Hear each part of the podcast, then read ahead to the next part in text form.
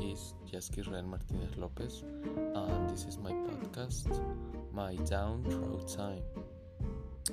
My town is called La Trinidad, belonging to the northern Sierra, Sierra region.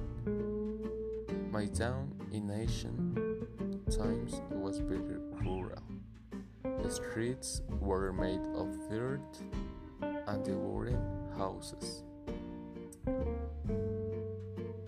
Weren't many cars and there weren't many people.